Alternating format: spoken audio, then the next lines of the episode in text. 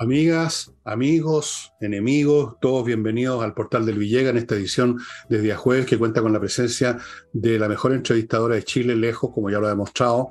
Y les, los invito a Nicole Rodríguez, los invito a ver el, ¿cómo se llama? El, el no stop. El podcast, la entrevista de Nicole Rodríguez.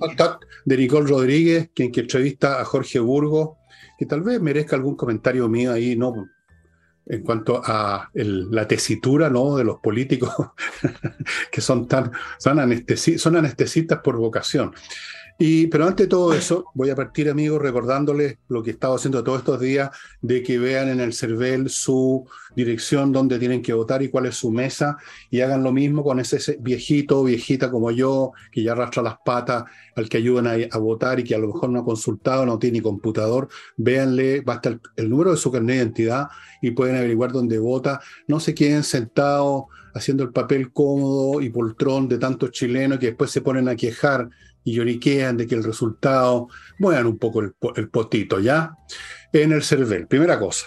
Segunda, hoy en la noche, a las ocho, parte a las ocho y media, nueve más o menos, en el, la Casa del Jamón, ahí en Tenderini 171, otra vez un espectáculo de flamenco, como todos los que han habido los jueves de primera categoría. Se pasa muy bien.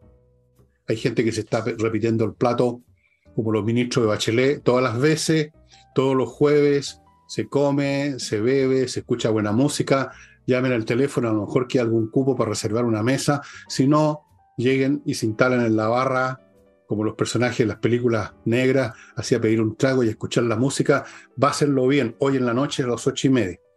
Y tercera cosa, se me estaba ya olvidando, mis libros siguen partiendo este muy rápido, especialmente este rápido, pero este muy rápido, la insurrección, eh, que yo considero que ya que les guste o no a mis enemigos que abundan, se convirtió en un pequeño pequeñísimo, microscópico, pero clásico de lo que fue lo de octubre, el 19, esa es la realidad. Yo nunca pensé que iba a ser así, pero así fue. Y luego tenemos Envejezca o Muérase, antes que se muera, el libro, la edición eh, cómprenlo en mi sitio, en elvillegas.cl, porque si no va a tener que conseguirlo al doble o el triple del precio. Y la última cosa es que este libro que yo ofrecí como rifa, para una rifarlo, resulta que han llegado, al momento en que averigüé, habían llegado más de 1100 peticiones de participar en la rifa, así que yo creo que mañana vamos a cortar el chorro porque si no ya esto se va a convertir en una especie de pollagol o algo así, como mucho. Tenemos que, que ponerle un número a cada persona y luego yo he hecho correr un programita que ya diseñé, no cuesta nada, para que el computador elija así aleatoriamente un número entre todos los números, digamos, disponibles y una vez que se sepa quién es el ganador, nosotros se lo vamos a enviar a su domicilio. No tienen que venir a mi casa. Em, nosotros se lo vamos a mandar Europa y la gente sin historia un tremendo libro, realmente buenísimo, les quiero advertir, buenísimo. Ya. Y ahora partimos con una noticia que naturalmente nos llena a todos los chilenos de orgullo, y yo apenas puedo contener las lágrimas.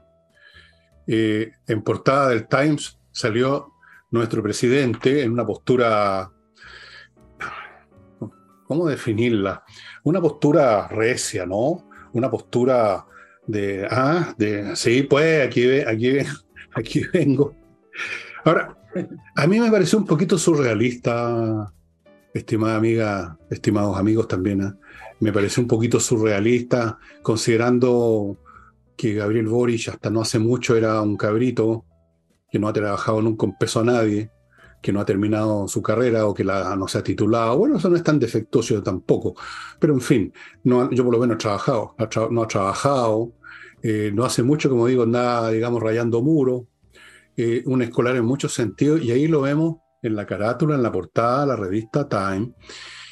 A mí me habría parecido como quien más, como quien más venía a cuento que estuviera en la portada del Playboy, dado su, digamos, su funcionar. Pero eso no sería nada lo de la portada, porque luego de una entrevista, y yo he visto una sola pregunta que le hicieron, o una respuesta que él dio a una pregunta, y ya con eso me bastó. Fíjense ustedes que el presidente de Chile, un país tercermundista que además va cayendo en picada, en cierto sentido amenazó a los grandes países del mundo, a las potencias, que si no se portan bien en términos ambientales, no les vamos a vender más cobre, ni litio, ni hidrógeno, ni nada. Cuidadito. Bueno, varias cosas, ¿ah? eh, aparte de tomarlo como una anécdota impresionante y sorprendente, voy a, voy a decir varias cosas porque esto se enmarca en, en, dos grandes contextos. Uno, la, el momento en que aparece la revista Times, que es finalmente a cuatro días, tres días del gran plebiscito, donde Gabriel Boric es el líder de la prueba, es el vocero de la prueba. Entonces, estas portadas para que la gente entienda, no son neutrales y no son coincidencia. Esto se pide, esto se trabaja o una al revés, eh, una entrevista que hayan estado pidiendo hace tiempo se da justo en este momento, pueden ser de las dos maneras, pero tiene una intencionalidad. No es así nomás. Eh, lo mismo hizo el Times, para que ustedes lo recuerden, hace alrededor de dos meses atrás, cuando puso en portada a Lula como el nuevo gran líder o, el renacimiento líder, cuando ni siquiera Lula todavía era oficialmente candidato a presidente de Brasil. Lo que está haciendo esta revista ya hace varios años es tener y ayudar a ciertas tendencias políticas a levantarse como líderes, ayudarlos en las candidaturas o a poder por lo menos seguir difundiendo una agenda que es bastante puntual, que es una agenda de izquierda. Por eso, también cuando hace ese listado de los 100 líderes, que esos famosos listados, le gusta principalmente las figuras que son eh, pro medio ambiente, las figuras indigenistas. Acuérdense que apareció. En un momento apareció Isque Asiches dentro de las líderes, dentro de las 100 líderes más importantes. Isque Asiches que no hizo nada, pero que le pusieron en su párrafo que fue prácticamente la gran articuladora y creadora del diseño para combatir el COVID, que es lo que hizo Siches. Incluso le atribuyeron las vacunas. Yo ni siquiera entro en el tema de las vacunas porque ahí tengo otras posiciones, pero si lo ponemos como un éxito, le atribuyeron las vacunas. ¿Qué es lo que hizo el año pasado el Times? Puso a Lisa Loncón dentro de las 100 líderes, la entrevistaron. Entonces, yo le estoy dando algunos ejemplos. Si me voy más atrás, hoy día lo vi en algunas publicaciones, pero me parece que viene a cuento Pusieron a Hitler en la portada en una oportunidad. Estamos hablando de... Así es. Entonces, hay que tener y saber desde dónde se miran estas situaciones. Eso por un lado, el Times con una agenda muy clara y muy perfilada. Dos, la foto de Gabriel Boric con las mangas remangadas de la camisa, con el tatuaje del brazo a la vista. Por supuesto que apela a un cierto perfil de votante también con, esa barba de, revolucionario latinoamericano. O sea, toda la puesta en escena tiene que ver con seguir recreando ese perfil a pocos días del plebiscito. Y si ya lo extrapolamos para, para redondear el tema de, del Times, que fue lo que hizo cuando viajó a Canadá y Estados Unidos a la Cumbre de las Américas. ¿Qué pasa? Que en octubre viene la gran cumbre climática de la ONU, donde Gabriel Boric quiere hablar. ¿Qué, ¿Cuál es el diseño que tiene? Si es que tiene diseño, ¿ah? pero estas cosas las hacen por repetición. El, gran, no sé cómo decirlo, agenda, ya, agenda que tiene Gabriel Boric, es levantarse como un líder que defiende, acuérdense, que defiende el cambio climático, defiende desde el punto de vista de defender el planeta. ¿Qué pasó en Estados Unidos cuando criticó que no existía, que no había nadie de Estados Unidos al lado por el tema de los océanos, cuando Estados Unidos estaba patrocinando la medida, al lado de Kerry, que, era, que ha sido una persona que ha defendido la protección de los océanos. Bueno, en octubre viene esta reunión de la ONU donde él está levantando nuevamente la bandera del cambio climático para pelearse ahí la posición, porque se la pelean varios, ¿ah? él no y poder después posicionarse como líder internacional. Por eso hace esa frase tan ridícula que nos puede causar problemas. Yo creo que nos va a causar, diciendo que va a exigir él, él va a condicionar las exportaciones. Él le va a exigir al mundo condicionar las exportaciones de, materias primas a, cambio de que se comprometan con reducir las emisiones de gases y el cambio climático. Imagínense lo que nos ocurriría con China y el cobre, el cobre por partir, simplemente por partir. Esto, esto, fíjate, tú has sido muy serio en tu análisis, pero a mí me cuesta tomarme en serio todo esto, porque no me puedo olvidar quién es el personaje y el tipo de cosas que dice, como esto de ponernos aquí a, a hacerle exigencia al planeta. Eh, y tú has mencionado, por supuesto, la, la, postura de izquierda del Time, que es de muchos otros medios, porque este es un fenómeno mundial, y precisamente estoy escribiendo sobre eso, qué es lo que ha ocurrido. Esto es una oleada ideológica que tiene muchas, muchas expresiones, y me recuerda, lo, he mencionado otras veces, yo sé, el fenómeno que se produjo con el desarrollo de la cristiandad y, todas sus distintas expresiones en su momento, la reacción a muchos fenómenos de, de gran calado, y por eso que uno los ve en otras partes también. Pero aparte de la tendencia al Time y los periodistas de allá, que no son muy distintos a los de acá, hay una cuestión de plata también, perdóname. ¿eh? O sea, yo si junto suficiente dinero y el día de mañana, por algún motivo, quiero salir en la portada del Times, yo ya me estoy preguntando, dime tú, por, ¿en cuál es el perfil que más me conviene para salir? Dime tú, ¿así me pongo o me, o me pongo asá? ¿Cuál crees que es el mejor? O sea, es, esto es plata. El Lula es plata. ¿Cuánta plata habrá gastado el Estado chileno en forma disimulada? ¿no? Estas cosas no se hacen, oiga, eh, pásenos 50 millones de dólares o 20 millones de dólares y usted le hacemos una portada. No, eh, hay otras maneras más finas, pero esto es dinero. Esto es una inversión publicitaria, no es una cosa. Esto no es mera, una mera coincidencia política, también, pero aquí también corrió dinero sin duda ninguna. Ahora, podía haber salido la pura foto y no haber dicho nada, pero la gente no tenía que de una manera o de otra a Nicole, ¿no? La pura foto, media ridiculona, porque un presidente con tatuaje ya me parece una cosa media, media absurda, pero luego se pone a hablar y dice estas tonterías, entonces salta a la vista lo que era todo, una operación mediática con un personaje que ni siquiera para... Yo dije el Playboy, el pingüino habría estado mejor, eh, la vieja revista Pingüino que tú no conociste porque eres muy, eres muy niña. No. No, ¿no es cierto? Eh, Obviamente que tiene que ver con la elección. Ahora, yo no creo que eso surte ningún efecto. Yo no creo que el pueblo chileno en su conjunto estén preocupados de qué es lo que pone en portada la revista Time. No veo quién se va a convencer de que de la noche a la mañana Boris, en vez de ser lo que todos sabemos que es un gran personaje mundial, bueno, que ponga, haya puesto a la Loncón, que no sabía responder ni siquiera a las preguntas de un periodista chileno, que no es gran cosa lo que, lo que puncetean, que la pongan como una de las personas influyentes en esas típicas listas, ¿no? Que también en la prensa chilena caen esos, los 10 más influyentes, los 20, no sé qué. Ya eso lo dice todo, digamos, de la poca seriedad periodística del Time en esta altura, que como otros medios cayó financieramente. Tú sabes que ya no, no sale en papel, el Time es online solamente, porque no tienen, por, por una cuestión de que cayó la, cayó la, cayeron las ventas, cayó el avisaje. Entonces, todos estos medios, y incluye aquí medios de televisión grande que están con problemas financieros, eh, ese es otro factor que los lleva a, perder todo escrúpulo periodístico, ¿no? toda seriedad y caer en esto de convertirse en un medio publicitario disfrazado de medio informativo. Sí, pues y además déjame agregarte algo. Hay, nosotros estamos fuera del concierto internacional. No lo vemos, pero, pero está y nos afecta. Hay, un, hay una élite hay una red progresista de izquierda tremenda, y esto lo hemos hablado en relación a los organismos multinacionales, en relación también a las ONG, y esto también, aquí también entra ciertas, ciertas revistas que tenían prestigio y ciertos diarios que tenían prestigio, y estas redes que acogieron el discurso progresista de cuidemos el medio ambiente, eh, los derechos humanos, entre paréntesis, como los derechos humanos en Chile ya están ocupados por Michelle Bachelet, Gabriel Boric, para poder salir al concierto internacional, no le sirven los derechos humanos. Por eso escogió el medio ambiente y la política turquesa, porque ese no está ocupado todavía, entonces... Claro, eso, eh, me llama... Eso me tiene medio extrañado todavía, qué es lo que son esas relaciones internacionales color turquesa. Esa parte todavía no la capto bien. Ojalá que alguien me la aclare. Yo no sabía color las relaciones exteriores. Yo no te la puedo aclarar tampoco porque yo seriamente la he leído y me parece una estupidez, por lo tanto ni siquiera la puedo explicar.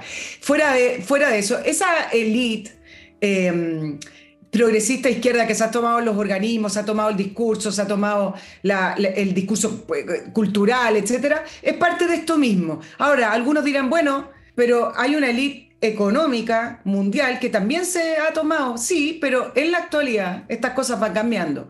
Cuando uno ve el foro de Davos, cuando uno ve quienes pululan por los organismos internacionales, internacionales esa misma élite le conviene haberse alineado y tener afinidad con esa élite progresista. Por lo tanto, hay cierto, hay un gran poder económico con un gran poder político detrás de todo esto, impulsando estas materias medioambientales con a veces escasa evidencia científica, pero que guían de alguna manera los procesos productivos hacia donde esta élite económica quiere que vayan. Lo, lo, simplifiqué, me disculpan, pero otro día hablamos de eso. Está bien, está bien. Si no tenemos por qué dar una clase aquí, una cátedra de ninguna cuestión. Este es un programa muy, muy humilde. Ahora, lo que tú dices eh, me recuerda que este es un fenómeno bastante, bastante usual y que tiene muchos niveles. Tú no habías nacido, pero a mí me tocó estar, no, era adolescente en los años 60, cuando vino la oleada hippie, que eran unos muchachones que muy poco amigos de la ducha, muy sucios, muy arrogantes también, muy botados a choro. Ellos venían a, revelar las grandes verdades del mundo, el amor, eh, quítale las balas a tu fusil, era una canción que cantaban hasta el cansancio. Y era un movimiento antisistémico, como los de ahora, más acotados si tú quieres, eran otros tiempos, pero no costó mucho, no tardó mucho efectivamente el mundo económico en convertir en un negocio eso. Digamos, el hipismo se convirtió en un negocio para la industria textil, para la industria musical. Los pantalones pata elefante que se vendieron por millones, hasta yo anduve con eso. no surgieron de la nada, no cayeron de otro planeta, tenían que ver con esa onda. La, fue cooptada esa onda, fue cooptada. La industria musical vendió millones de dólares en discos, aparecieron figuras, y después la cosa se fue, para los que se acuerdan de esos años, se fue convirtiendo en una maqueta cada vez más artificial. Te podría nombrar otros ejemplos también en que las fuerzas económicas se asocian. Por ejemplo, en la Edad Media, la cristiandad se convirtió en un negocio cuando las distintas iglesias empezaron a, llamar a, procesiones a sus lugares porque tenían la cabeza San Juan Bautista y a veces habían guerras entre distintos templos que tenían también la cabeza, o sea, habían como media docena de cabezas de San Juan Bautista. Eso era negocio. O sea, el templo que tenía las mejores reliquias del mercado en un momento dado atraía más visitantes y prosperaban las tabernas, lo que había en esa no era gran cosa, pero la hotelería de la época, digamos, todo eso, los, los tipos con carruaje, los que arrendaban caballos, era un negocio. O sea, no era chacota la cuestión. Cuando, cuando las ideas se asocian con la fuerza económica, eh, eso pasa siempre y en eso lo, en Hollywood todo el tiempo los comerciantes de Hollywood se ponen en sintonía con la onda del momento y los actores y las actrices. Entonces, esto es bastante normal lo que está ocurriendo. Y, pero detrás hay una cosa bien de fondo que espero dilucidar en el libro que estoy escribiendo, que no les voy a adelantar nada porque... Eh, pero hay algo de fondo que es muy serio. O sea, detrás de todas estas distorsiones ridículas, de este comercialismo, de estos de estos patanes que se convierten de pronto en grandes figuras, de estas eh, eh, ridiculeces que abundan por todos lados, como en todo proceso histórico, como en todo proceso humano, porque somos seres bastante ridículos.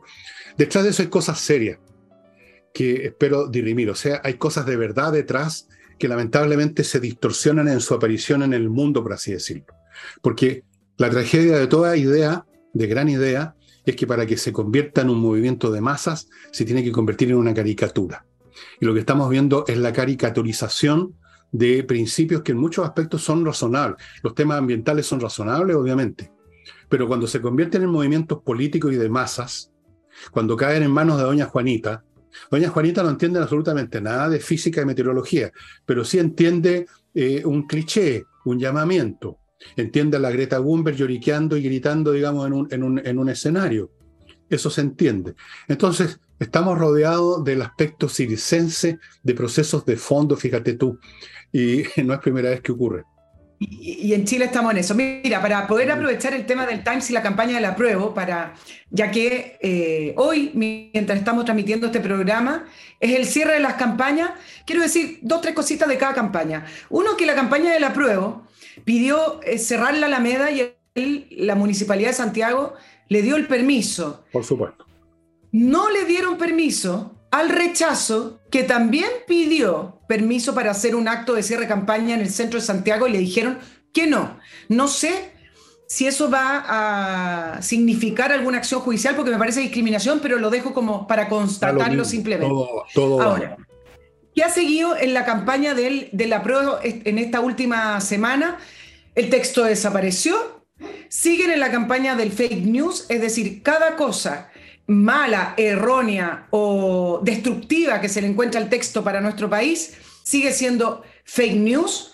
Y con el tema de la veda de las encuestas, que creo que es muy nocivo previo a, un plebiscito, ¿qué ha ocurrido? Que resulta que desde la campaña de la prueba han lanzado resultados de encuestas donde dan a la prueba ganador, con encuestas que no sabemos si son reales y seguramente, no, no seguramente, obviamente son falsas, pero andan circulando, producto que las encuestas que conocemos de empresas conocidas no pueden ser publicadas. Esto independiente de que efectivamente se han publicado las encuestas de las empresas como Cademo, Pulso Ciudadano, porque privadamente se pueden financiar y pedir. Lo que ellos no pueden hacer es publicarla. Pero bueno, la campaña de la PRO se ha dedicado a tirar cifras e incluso mira lo que hicieron, que pasó muy desapercibido. Utilizaron el Publimetro, ese diario que se, se, reparte en el metro, con una portada hace unos tres o cuatro días atrás que decía en grande el apruebo sigue creciendo, utilizando el medio propio del metro para poder eh, ir forzando cierto ánimo y poder además mostrando este, esta dinámica de triunfo, hacer que la gente se levante. Ahora me voy a ir al, rechazo con dos cosas que, me parecen interesantes que ha ocurrido, ya no desde los actos mismos, va a ser un cierre con, con movimiento ciudadano, etcétera, sino que me parece dos cosas que el rechazo ha logrado, el rechazo como, como opción ha logrado y que creo que le hacía falta a, nuestro país, a Chile. Uno, agrupar a la centroizquierda, que despertó, y que si gana el rechazo, me parece que va a tener la gran opción de renacer y convertirse en un eje político importante importante, un referente político que va a poder impulsar desde ahí política pública, la reforma de la constitución o lo que venga. Me parece que el centro político había desaparecido, no hizo mal como país y el rechazo ha logrado agruparlo. Y dos, que también me parece muy positivo y espero que después de esta campaña no desaparezcan, es que generalmente los mal llamados, mal llamados en su momento movimientos ciudadanos, han estado ligados a la izquierda no por movimientos ciudadanos, sino que son a través de los gremios, a través de fundaciones o a través de organizaciones que al final terminan siendo prolongaciones de partidos políticos como el Partido Comunista, em, centros de comunitarios que terminan siendo también de la izquierda. ¿Qué es lo que ha pasado con el rechazo que también despertó a la sociedad civil y que es muy positivo? Que ahora hay movimientos ciudadanos o movimientos sociales como la coordinadora la coordinadora se llama, que em, representó a más de 500.000 chilenos, para que ustedes hagan la idea, a través de las firmas de distintos proyectos que no fueron votados, es decir, fueron rechazados en la convención, pero que se levantaron para defender otras cosas, no para tener una agenda política específica de izquierda, sino que uno, por ejemplo, para defender la libertad eh, de elección de los padres en la educación, me parece que eso de defender libertades no debiera ser algo posicionado como de derecha. Me parece que el, desde de la democracia, la libertad, por ejemplo, en em, poder realizar cualquier actividad productiva, la libertad de elegir con tu fondo, libertades. Espero que después de, de esta campaña no desaparezcan esos movimientos y se vayan diluyendo. Correcto. Yo voy a hacer ahora la primera, el primer bloque y luego voy a comentar algo de lo que ha dicho Nicole. Les recuerdo, amigos, que usted puede comprar oro y plata en eh, el metal propiamente tal, los metales preciosos, en compreoro.cl, tanto en la dirección de ellos de internet, en Alonso de Córdoba 5870, oficina 213. Y si usted está en Iquique, puede en la zona franca comprar eh, en el local de ellos ahí a precio duty free. Así que muy conveniente, una manera de tener una póliza de seguro financiera, tener estos metales que son valiosos intrínsecamente. No son símbolos, no son circulantes, son valor en sí.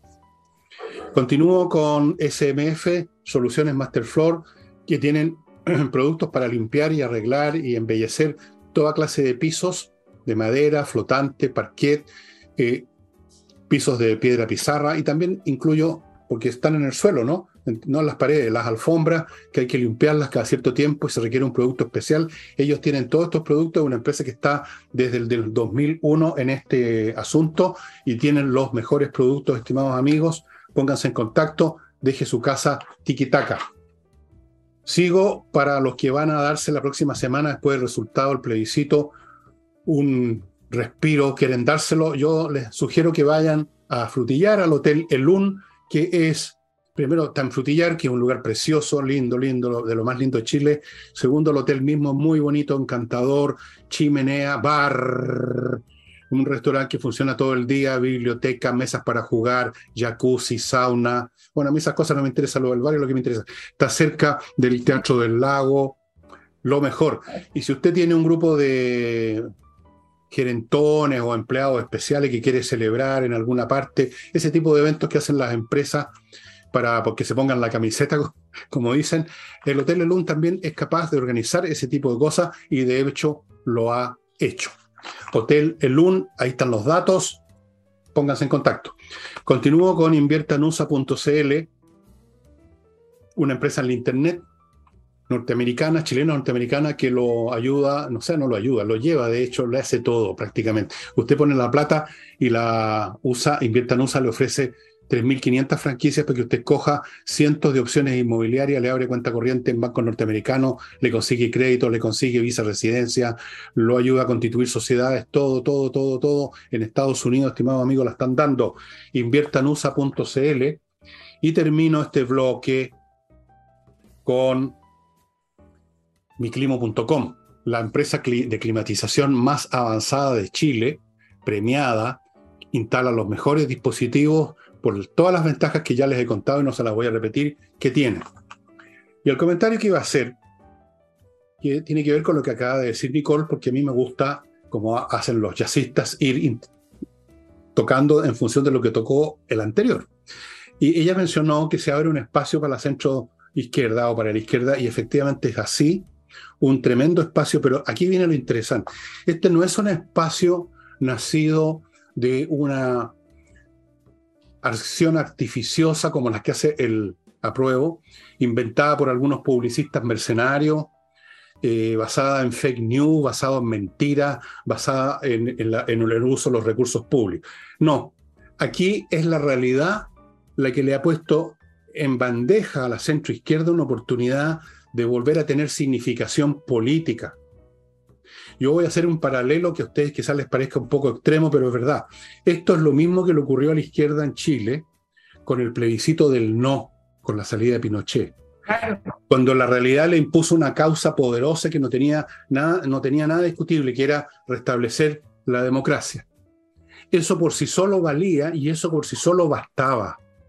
Ahora, la causa que se le ofrece en bandeja a la centroizquierda, y que ya de algún modo lo ha mencionado Nicole, es la causa de la realidad de salvar este país de la ruina, de salvar nuestra identidad nacional, representada por, por muchas cosas, entre otras por la bandera, que debe estar en un mástil y no en un culo. Y eso lo ha puesto la realidad. La centro izquierda no ha tenido que reinventarse en una, en una en una reunión, en un lugar secreto, no han tenido que contratar a un especialista en medios de comunicación. Es la realidad la que les está dando la oportunidad de hacer algo real, algo que realmente el país necesita, algo que realmente hay que hacer.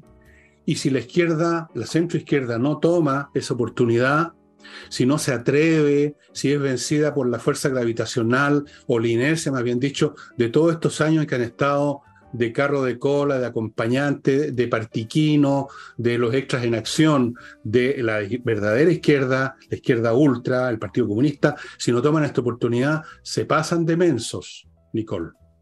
Claro, la única manera de subsistir además, pero el, rechazo lo ha hecho, claro, el rechazo lo, lo, ha hecho de una manera como gravitante, tú tienes razón, no fue algo predeterminado, no fue una ingeniería pensada o calculada, no fue una invención, se, fue por el, propio, la, la, propia realidad como tú mencionas. Y a partir de eso, perdona que repita esto, pero yo como leo a todos los columnistas y leo lo que se escribe en los diarios, no, iba a decir algo, pero no lo voy a decir. Al revés de tú iba a decir que no lees a nadie. Eso iba a decir. persona. Se sigue repitiendo la frase, y como estamos ya a tres días del plebiscito, yo quiero ser majadera en esto, se sigue repitiendo la frase de pase lo que pase el 4 de septiembre, el 5 en el Congreso van a tener que negociar y acordar reformas. No. No es verdad. Eh, pase lo que pase, no es así. Si pasa que gana el apruebo, no hay nada. Lo único que va a ocurrir en el Congreso, aunque intenten, si puede existir, puede existir intentos de sentarse a la mesa a negociar, acuerdo, no se va a poder. esto.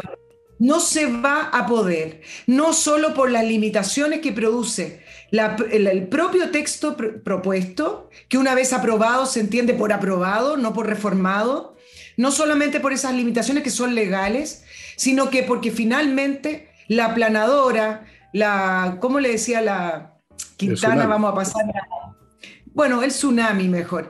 La, el, tsunami de izquierda va a pasar por encima y no va a haber fuerza en el Congreso que la detenga. Y porque además al propio gobierno, el propio gobierno que se ha mostrado que sí lo da, no, no lo haría porque tampoco le convence hacerlo. Y se va a alinear con la izquierda. Eso lo he dicho, eso lo he dicho, lo he dicho en multitud de programas. Y me gusta y, estoy feliz de que tú lo repitas porque eso significa que yo no estoy diciendo algo subjetivo, que eh, un capricho mío, sino que si tú lo ves también es porque es así, efectivamente va a haber una, una un, un, clima psicológico que va a ser imposible incluso a los que realmente quisieran cambiar algo que lo logren o que lo intenten siquiera. En cambio, si gana el rechazo, va a haber un clima psicológico que va a ser por lo menos el, no digo el fin, y ni siquiera el principio del fin, como decía Churchill, sino que el fin del principio de lo que hemos estado viviendo y va a, extenderse un largo periodo histórico que vamos a tener que reconstruir con muchas dificultades, pero por lo menos vamos a estar alejándonos del tobogán que nos lleva a la situación de Venezuela, a la situación de Argentina, a la ruina, a la miseria y finalmente yo quiero insistir, yo no me equivoco cuando hago pronóstico a largo plazo, lo he demostrado, a la guerra civil. Sí, a la guerra civil. Si ustedes no me creen cómo se gestan las guerras civiles, yo les sugiero que lean un poquito de historia, lean el, periodo del gobierno de justamente de Balmaceda, vean cómo las cosas se van engranando y llevan finalmente a situaciones que el día anterior parecen imposibles, tal como el día anterior, el 19 de octubre, nadie se imaginó lo que iba a ocurrir, ¿no es así? Sí. Entonces, ahora, nosotros tenemos la, la, más mala combinación, porque efectivamente podríamos derivar hacia una Venezuela con un régimen autoritario o hacia una Argentina. Pero tenemos dos problemas. Uno, que no tenemos los petrodólares, si le queremos poner así, que tenía Chávez cuando derivó a Venezuela hacia lo que es hoy. Y tampoco tenemos el eh, capital económico que tiene Argentina. Usted me dirá, oye, pero Argentina está, está quebrado, Argentina tiene una inflación de 40%, está bien, pero eso vino después de cuántos años, ya llevan más de 20 años en crisis económica siendo que tiene un potencial económico superior a nosotros. Nosotros ya no nos queda línea de crédito, si quieren ponerlo desde ese punto de vista. Entonces, no tenemos esa fortaleza que tenía económica ni Venezuela ni Argentina cuando comenzaron a hacer esto, estas, estos, estas reformas populistas y estas reformas que terminaron, en el caso de Argentina, no terminaron con la democracia, pero terminaron en, en una crisis económica de la cual no ha podido salir y con gobiernos populistas, y en el caso de Venezuela, con una crisis económica, con un gobierno dictatorial. Por lo tanto, más o menos hacia allá nos, encaminamos teniendo mucho menos ni crédito político ni crédito eh, económico. Ahora, yo creo que además, para un gran bolsón de votos que obtuvo Boric, que yo leo las cartas al leo las cartas al director, leo las redes sociales, hay un gran porcentaje de personas que votaron por Boric esperando a que Boric sea otro tipo de presidente, con otro tipo de gobierno, con otro tipo de ministro. Entonces, ya voy a hablar de lo que ocurrió en el sur. Cada vez que ocurren situaciones en las cuales el gobierno vuelve a reflejar lo que son, la gente se, se sorprende y dice, pero, ah, pero no invocó esto, ay, pero ¿por qué no hizo esto? Porque son lo que son. Y la única manera de forzar o de recorregir el camino del gobierno me parece que es con el rechazo. Con un apruebo, este gobierno no solamente va a seguir ese mismo camino, sino que lo va a profundizar. Bueno, con el rechazo no, no se va a corregir este gobierno en todo caso. yo creo que va, van a ocurrir otras cosas. Porque hay otras diferencias entre Chile y Venezuela y Argentina que no las voy a mencionar, que son súper importantes. No las voy a mencionar.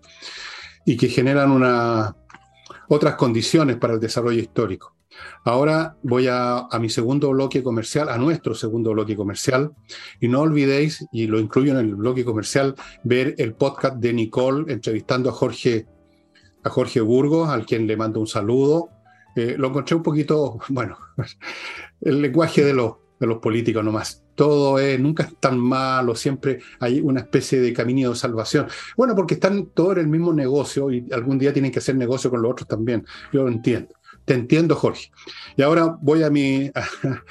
actualiza tu reglamento.cl, estimado, para aquellas personas que administran casas, o sea, no casas, condominios, edificios, o que son miembros del comité de administración, o que son administradores. Usted sabe ya que cambió la ley y hay que cambiar los reglamentos, ponerlos al día, y no es llegar y, hacerlo, no es tan sencillo. Actualiza tu reglamento.cl, es un grupo de profesionales que son especialistas en todos los aspectos del asunto y que le van a dejar un reglamento correcto y usted va a poder hacer su gestión en paz, de que no va a tener ningún problema, amigos, con la ley o con los vecinos. Continúo con AutoWolf, que ustedes lo ubican en autowolf.cl, esta empresa que le arregla la carrocería de su auto en su casa y en un día. Nadie hace eso en Chile, solo AutoWolf. Usted ve lo que están haciendo, trabajo de calidad, no podrían estar haciendo una pacotilla delante suyo, ¿no es cierto? Le garantizan por un año y usted queda con el auto impecable, ya sea porque lo quiere usar bien o porque lo quiere vender. Continúo con Salinas y Ojeda, un bufete de abogados especialistas en casos civiles. Tienen, ellos se dedican solamente a casos civiles, se han convertido en expertos en casos civiles. Casos civiles como los, bueno, los más frecuentes son los divorcios hoy en día que están de moda y que son una guerra mundial, la herencia, otra guerra mundial, eh, y, y, millones más, la mayoría de los casos. Ellos son especialistas, tienen una buena tasa de éxito, muy buena de hecho, por lo que yo sé, por lo que me dicen los, los que los han tomado. Y usted los ubica en salinayojeda.cl, ese es su sitio web. Y termino este bloque con patriciastocker.com, otro lugar internet, por supuesto, todo está ahí ahora. Un buffet que se dedica a registrar marcas comerciales, renovarlas cuando hay que renovarlas, defenderlas cuando hay que defenderlas, etcétera. Cosa fundamental, estimado amigo, si usted está empezando una actividad, inventó una marca, le está yendo bien, quiere que todo funcione, pero no ha registrado la marca, eso es un paso que hay que dar. Absolutamente necesario. patriciastocker.com. Y volvemos con, con Madame Nicole, que tiene una pasa, kilométrica seguramente. Kilométrica, y quiero hacer una especie de de resumen para entender lo que está pasando en el sur y, ir enumerando todos estos flancos abiertos que tiene el gobierno y en los cuales no, no sabe reaccionar o en los cuales no reacciona como debería ser bajo la responsabilidad que tienen de hacer respetar el Estado de Derecho. Voy a comenzar con el espantoso atentado del grupo RML, el de resistencia mapucho en Lafkenche, en, Contulmo, donde atacaron a estas personas, destruyeron el molino Grolmus y le putaron la, pierna a uno de estos adultos mayores que fue directamente acribillado en todo caso, ¿ah? porque hoy día salieron los testimonios, lo tomaron, lo, lo agarraron, lo tomaron por el cuello y ahí le dispararon a la pierna que perdió. Dejaron un panfleto Dice, con esta acción mandamos una clara señal al gobierno que debe responder a las demandas de los presos políticos mapuches. Traslado a los CEP, que son estos centros de educación y de trabajo que son semiabiertos. ¿Por qué me enfoco en esto? Porque este atentado no está directamente relacionado con la detención de Yaitul, sino más bien con el caso que les conté la semana pasada de este traslado irregular de los presos mapuches desde la cárcel de Angol Después de ese traslado, acuérdense que la Asociación de Gendarmes dijo que había sido eh, ilegal. Bueno, y lo que ocurrió fue el efecto dominó que se había proyectado. Comenzaron en distintas cárceles del sur a hacer huelgas de hambre, en algunos casos huelgas de hambre seca, y en este atentado puntualmente se pedía liberar y trasladar a Víctor Yanquileo, hermano de la constituyente, una de las personas que escribió la propuesta de la constitución, Natividad Yanquileo. Él está formalizado y sentenciado a más de 16 años de cárcel por un robo, por posesión de armas, etc. Este es el primer flanco que se le abre al gobierno porque la ministra de Justicia, Marcela Río, primero dijo que era un tema de gendarmería y que no le compete. Parece que no sabe que gendarmería depende de justicia. No, no sabe. Luego no sabe. Luego dijo que pediría antecedentes, ahora dijo que estaba todo ok, que estaba todo en regla, pero sin embargo, para que ustedes sepan, porque salió en chiquitito, trasladaron al director regional de gendarmería, lo trasladaron de la Araucanía a Ñuble. Entonces, si era todo normal y no, no era un proceso irregular, ¿por qué trasladaron al director que negoció a puerta cerrada con uno de los mapuches? Bueno, ese es el primer flanco del gobierno. Y el segundo flanco abierto con respecto al atentado de ayer fueron la reacción del gobierno. Indignado, Monsalve viajó, tú lo relataste en el programa de ayer, es inaceptable. Uno, el presidente Boric no dijo absolutamente nada, siguió visitando a familiares de detenidos desaparecidos antes de ayer, en el día del detenido desaparecido. Y la ministra de Justicia presentó querella a favor de las familiares de víctimas de detenidos desaparecidos. Nada, nada de este atentado grotesco y espantoso en Contulmo.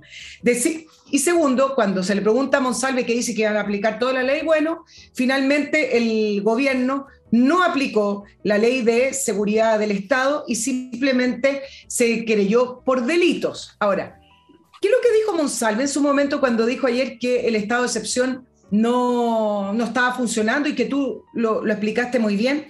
Yo solo quiero decir que el estado de excepción que es una facultad exclusiva del presidente, también es una facultad exclusiva del presidente cómo se ejecuta cómo se lleva a cabo, es su propia responsabilidad. Por lo tanto, no puede poner el acento y decir, es que no está funcionando el estado de excepción. Es responsabilidad de él que funcione porque tiene todas las herramientas para, para que funcione. Entonces, finalmente, todo este alaraco terminó en una querella por homicidio frustrado. O sea, nada. Y el en nada. ¿Y por qué? Porque dicen que no, la ley de seguridad del Estado y vuelven a repetir algo que es literalmente una mentira o una interpretación muy mala de la ley. Hoy Jackson decía, la ley de seguridad del, del Estado no, no da más herramienta ni más garantía para que estas personas sean condenadas, lo que es mentira porque no existe nada más grave que se creen contra una persona por ley de seguridad del Estado. Y por lo demás, porque este atentado no fue homicidio frustrado. Este atentado es un atentado terrorista y hay que ponerle las palabras y las características que son a los delitos. Pero eso no lo van a hacer esta gente, por supuesto. Tú, sabes que no, yo sé que no, todo el mundo sabe que esta gente no, le tratan de hacer el quite, si son socios, son camaradas. Y claro, al mismo tiempo son gobierno y tienen que hacer alguna cosa, pero que no quieren hacer ninguna, entonces terminan haciendo una comedia. Cuando tú no quieres hacer algo, haces una cosa fingida. Entonces está el mecanismo esto de querellas contra quienes resulte responsable, que es una frase al aire nomás. O miran para otro lado, o están preocupados de este tema añejo ya de los detenidos desaparecidos, mientras al lado, hace unas horas, le han volado la pierna a una persona. Entonces, Jackson, Boric, Lasiches, Telier y qué sé yo, y todo el resto del, elenco son lo que son, no tienen remedio. Son el brazo político en la moneda de los grupos, en el fondo, de los grupos que le, dispararon a este señor, los que han estado quemando, son los representantes de la lucha armada. No es que la lucha armada sea el brazo del gobierno, sino que el gobierno es el brazo de la lucha armada. Son la misma cosa en distintas posiciones, digamos, dentro del tablero y nada más. Y además de eso son muy pencas intelectualmente. Pues imagínate Jackson. Ya conocemos a Jackson. Ya conocemos al presidente Boris. Ya conocemos a la Siche que hablaba de los dimes y diretes como si esto fuera una conversación entre viejas peladoras. Bueno, con personas que por un lado están casadas ideológicamente con, con el terrorismo, con la revolución, con todos esos temas con, con los cuales hacen un revoltijo absolutamente intragable, indigerible. Si a eso le suma, digamos, la escasísima inteligencia que tienen, y que se revela en sus palabras, en sus currículum personales. ¿Qué es lo que han hecho? O sea, ¿a quién le han ganado? Como preguntan los argentinos por fútbol. ¿Y este cosa a quién le ganó? ¿A quién le han ganado? ¿Cómo llegaron a donde están? ¿Quién los puso ahí?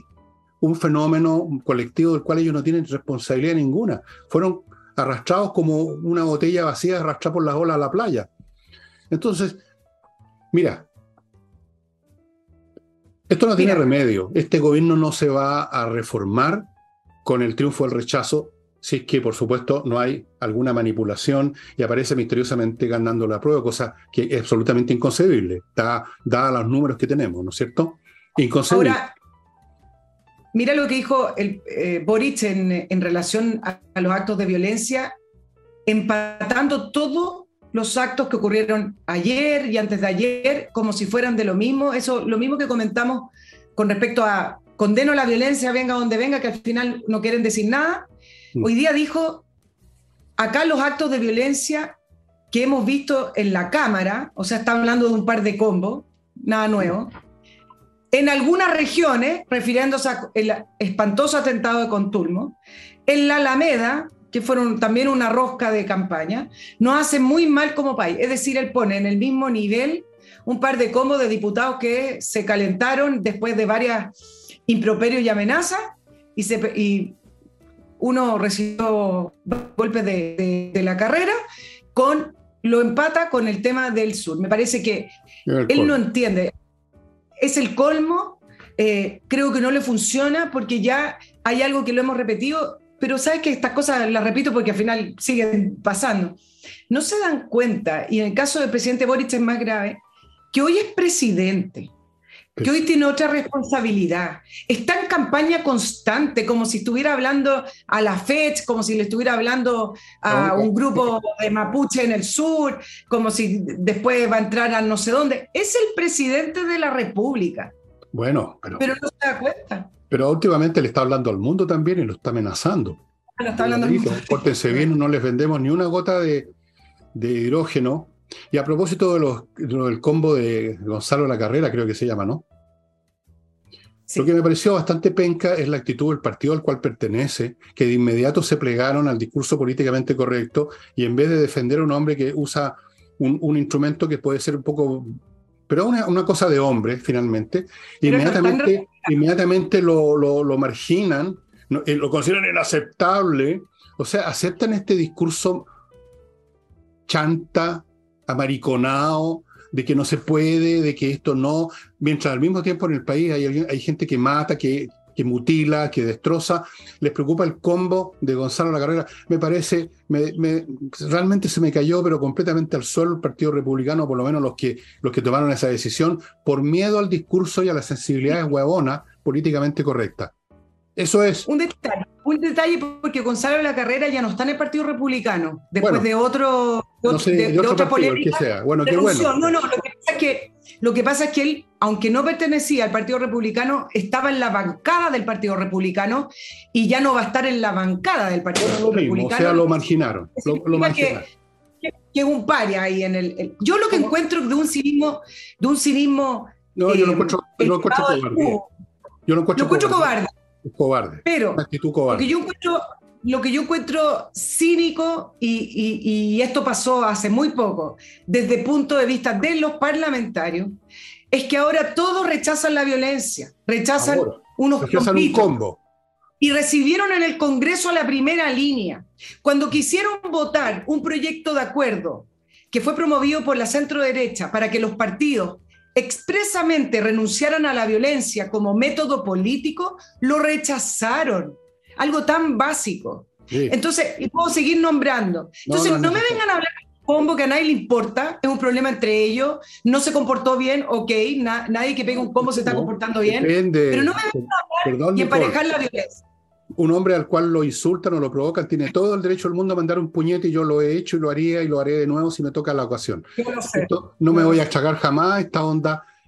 Qué miserable. O sea, un puñete es, produce enarcamientos de ceja y han hecho lo que tú estás mencionando de celebrar a estos, a estos descerebrados de las primeras líneas o no se preocupan de lo que ocurre en la macrozona sur. Hay que ser muy, muy hipócrita. Bueno, la palabra es hipócrita.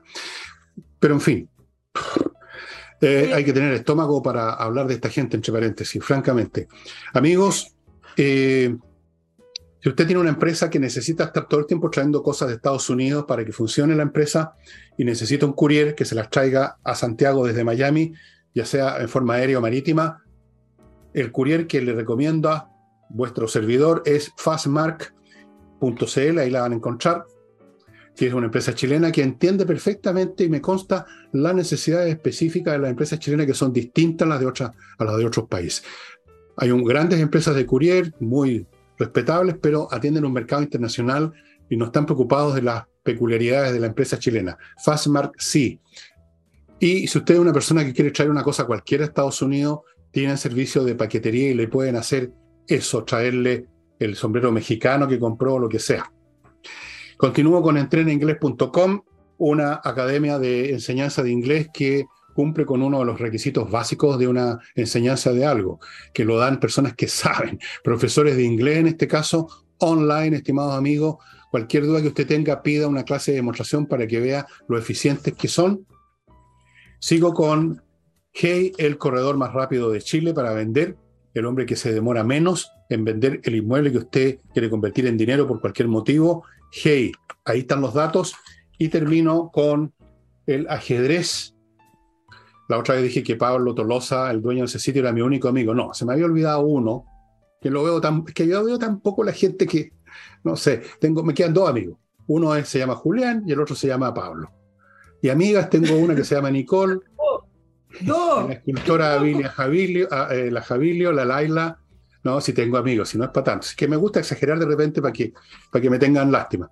Bueno, eh, le estaba diciendo que en espacio, perdón, no he terminado. Espacioajedrez.com, olvídense de los cursos, creo que eso ya no tiene vuelta, pero pueden averiguar, en una de esas le hacen un servicio. Pablo Tolosa tiene un corazón blando, usted de repente, que si yo, lo, sobórnelo, y en una de esas le abre un, cupo en un curso, usted baja las clases que no ha asistido en video y va a quedar al día. Fuera de eso están los productos que vende Pablo en su sitio, que son estupendos, el tablero, las piezas, el manual para los chicos o la gente adulta que no sabe jugar ajedrez, porque hay gente que no sabe jugar ajedrez, me podrás creer, y también el reloj digital a colores, hay de todos los colores, el que usted quiera. Y mm, bueno, no sé, Ahora ¿qué tema te interesa tocar? Nos quedan como cinco minutos. Me, quiero tratar esto porque me, me, parece que va a ocurrir antes del plebiscito, por lo que me estuvieron comentando, y es el último flanco abierto que tiene el gobierno en el sur. Y quiero aclarar un, un punto con respecto a lo que advirtió uno de los abogados de, de, de Yaitul con respecto a que la CAM va a hacer una declaración con todos los contactos y comunicaciones que ha tenido este gobierno con Yaitul y la CAM. Ahora, quiero ordenar este tema por lo siguiente, porque también la gente ha estado comentando, bueno, pero si este gobierno dijo que a dialogar, tiene que dialogar, otros dicen, bueno, si no se dialoga, ¿cómo hacer? Otros dicen, no, no se dialoga. Yo creo que no se trata acá el punto de si está bien o no está bien dialogar con el líder de un grupo terrorista como, como la CAM, eh, y por lo demás, mientras más se demore eh, este abogado, que es Juan Maulén, se sigue instalando la idea de que el gobierno mintió, por lo demás, porque esta es la credibilidad del gobierno versus Yaitul. Y por lo que veo, la credibilidad de Yaitul está arriba de, y del, del abogado está arriba del gobierno. Pero bueno, el no punto es, es el siguiente. No es difícil. No es difícil. El punto es el siguiente. Cuando se tiene un plan de paz para terminar con atentado y, muerte, y ese plan de paz se diseña en base al diálogo. No es el diálogo, conversemos por teléfono, te invito a una copa de vino. Eh, Sichel lo intentó hacer así, fue a Temucucuy y con quién iba a conversar. Iba a, conversar con lo mismo que hacen los atentados, pero no le resultó. Cuando se hace un plan de paz, es un plan formal de paz que tiene etapas y estructuras formales, porque ellos no están representándose a ellos, no son los amigos hablando con los amigos, ni un grupo que antes se conocieron, es el Estado de Chile. Por lo tanto, tiene etapas. Uno, de poner el llamado de poner las armas y los atentados. Dos, se designa interlocutores válidos. Tres, se hace una propuesta que es conocida por el país y por todos los interlocutores. Cuatro, se conocen las propuestas del grupo que se va a sentar a, a, a, conversar. Por lo tanto, hay una etapa y cronología. Se hace a nombre del Estado, no a nombre personal de una ministra o de un conocido. Entonces, esto no tiene nada que ver con, sí, me parece que el diálogo es correcto para desarmar un grupo, sí, esto tiene que ver en la manera que el gobierno enfrentó este problema, porque no solamente refleja que son amateurs, que están improvisando, que no tenían un plan, sino que refleja cercanía política con estas personas de la manera en que están haciendo. Cuando se hacen llamados, y con esto termino, cuando se hacen llamados así como lo que hizo la ministra Vega, que pueden haber otros y seguramente lo hay, esos acercamientos con contactos personales pueden significar impunidad, pueden significar paz por tierra, pueden significar paz por no perseguirlo, puede significar muchas cosas que se esconden en esos llamados. Entonces, eh, esto no significa de evaluar si un gobierno tiene que sentarse o no a negociar, significa lo que hizo el gobierno con el argumento del diálogo. Bueno, eh, tú te has centrado en lo que podríamos llamar los protocolos de una negociación, ¿verdad? Si no me equivoco. Exacto. Ahora, es probable que el gobierno no simplemente no sepa cuáles son los protocolos de la negociación, sino que, peor todavía, esa negociación, por así decirlo, ya se produjo tácitamente en el sentido, y tú lo mencionaste por la cuestión de la afinidad política, en el sentido que la izquierda en general y la gente que está en el gobierno ya se compró, se compró hace rato la idea de que existe una entidad llamada los pueblos originarios que tienen derecho a una autonomía territorial que es prácticamente un Estado con sus propias leyes. Esa negociación ya se produjo, o más dicho, esa rendición. O no rendición, porque ellos están de acuerdo, así que para ellos no es una rendición, es un acuerdo. El problema de ellos no es negociar, el problema de ellos es cómo, cómo hacer que esto se materialice sin que los tiren por la ventana al gobierno, sin que las instituciones que están a cargo de conservar la integridad territorial no los tiren por la ventana por estar rompiendo ya lo más básico de un país. Su problema no es cómo negociamos para llegar a un acuerdo, sino que en el fondo es cómo, cómo, cómo, cómo les permitimos ¿Cómo permitimos que esto ocurra, que esta entrega de una parte del territorio de Chile se produzca sin que nos tiren por la ventana, sin que haya un problema, sin que haya una crisis político-militar, para decirlo de Fentón? Eso es el fondo del asunto. Si ellos saben perfectamente, mira, en una negociación, la primera cuestión del protocolo que se requiere es que lo negociable sea negociable. Yo no sé cómo podría ser negociable entregar una parte de territorio. Eso no es negociable. Eso no se puede negociar.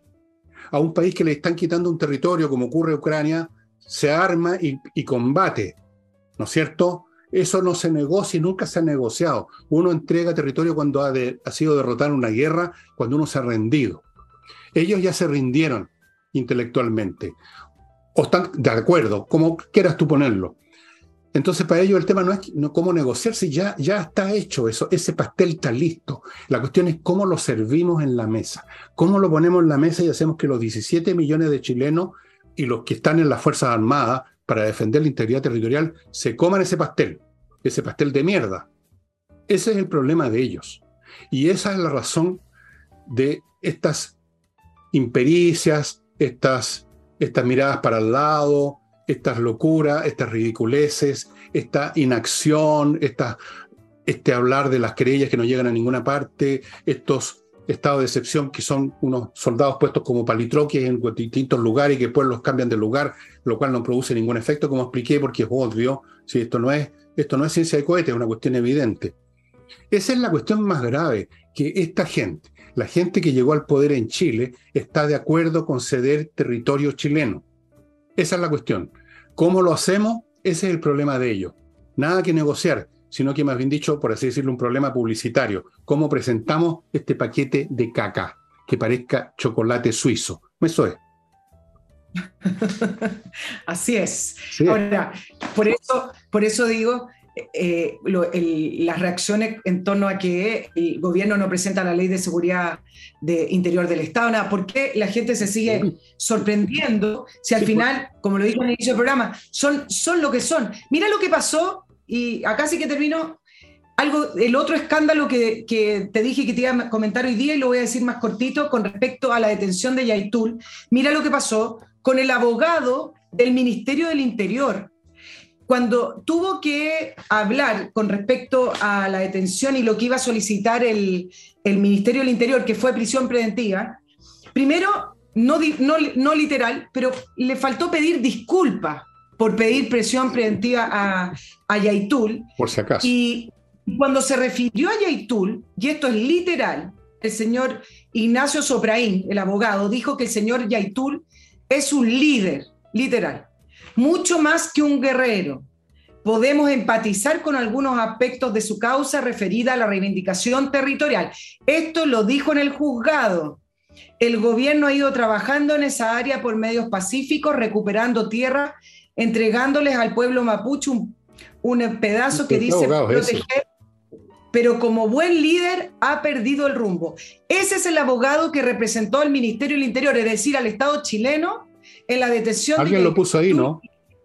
Lo puso la ministra del Interior y su equipo, porque un tema que nadie ha tocado es que los abogados que llevaban más de ocho años en el Ministerio del Interior y que tienen expertise y que eran profesionales y que er, sabían litigar, se fueron, fueron, fueron despedidos y ellos le pusieron, actualmente tienen una demanda laboral con el Ministerio del Interior, por lo tanto descabezaron la división jurídica del Ministerio del Interior y hoy hay puro abogado de la línea de la ministra Sitch. Bueno, ahí está todo, pues sí está claro. O sea, ¿de qué manera ya decirlo que ellos son parte de lo mismo?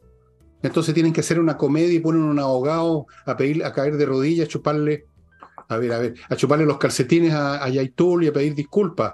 Está claro, sí, mira, cosas que dicen, cosas que hacen, muestran lilacha. Muestran lilacha porque además son, como son penquitas, ni siquiera saben maquillarse bien, ¿ah? Porque muchas de estas cosas que han hecho mal, las pueden haber hecho mucho mejor si hubieran sido medianamente inteligentes. La, toda la, lo que pasó, por ejemplo, en la, en la Convención Constitucional, podían haberlo hecho 100 veces mejor si hubieran sido un poco más inteligentes. Pero ¿quiénes llegaron ahí? Bueno, todos los conocemos los que llegaron ahí. Naturalmente que era imposible organizar. Supongo yo que el más inteligente, todo ese lote que creo que es Fernando Atria, debe haberse dado vueltas en la, en la cama, no haber podido dormir viendo cómo le estaban echando abajo su, proyecto por tontería, por estupidez, por, en fin, por todo lo que hicieron. Bien, amigos, amigas, la próxima vez que hagamos un programa con Nicole, va a ver si ya ha decidido el plebiscito. No sé, yo espero que el resultado sea rechazo. Los números avalan esa expectativa. De todas formas, a uno le queda, aunque sea por distintas razones que el Nicole conoce, le queda una duda de que pudiera de algún modo o de alguna manera, como dicen, ¿por qué no explican, cuando dicen eso, ¿por qué no explican la manera en vez de decir de alguna manera? De, varias maneras que podría explicar, pero no lo voy a hacer, podrían distorsionar la elección. Me queda una sospecha de que eso podría ocurrir, no es enormemente grande, pero, pero la tengo. Yo creo que muchos chilenos comparten mi sentimiento de cierta ansiedad de que la cosa se desarrolle bien eh, y, que, y que por lo tanto ocurra lo que tiene que ocurrir. Y luego espero y yo me imagino que Nicole estará conmigo en esto, que la centroizquierda, que la democracia cristiana, incluso que el Partido Socialista, en el cual tengo más confianza que, en los demás, que el PPD, eh, se sacudan toda la basura que han acumulado en su ropa últimamente y tomen esta causa que la realidad misma les está ofreciendo y que, y que representa no solo el sentido común, sino que, que, lo que realmente quiere este pueblo que ellos tanto mentan, tanto citan, normalmente sin ningún fundamento. Yo espero que eso podamos comentarlo, empezar a comentarlo con Nicole ya la próxima semana. Si no es así, yo no sé qué diablo vamos a, no sé qué diablo vamos a comentar, Nicole. Yo creo que no, vamos, a estar, no vamos a estar para comentar nada. No, no sé si vamos a estar acá. Eh, yo, yo le quiero dar un ejemplo porque la pregunta que la gente a veces se hace con algunos resultados electorales, ¿cómo llega esa persona a, a ganar? Le voy a dar un solo ejemplo con respecto a la Municipalidad de Santiago. Efectivamente, antiguas administraciones tuvieron un sinfín de problemas, pero eran democráticos. Y llega en la última elección municipal Irací Hasler del Partido Comunista.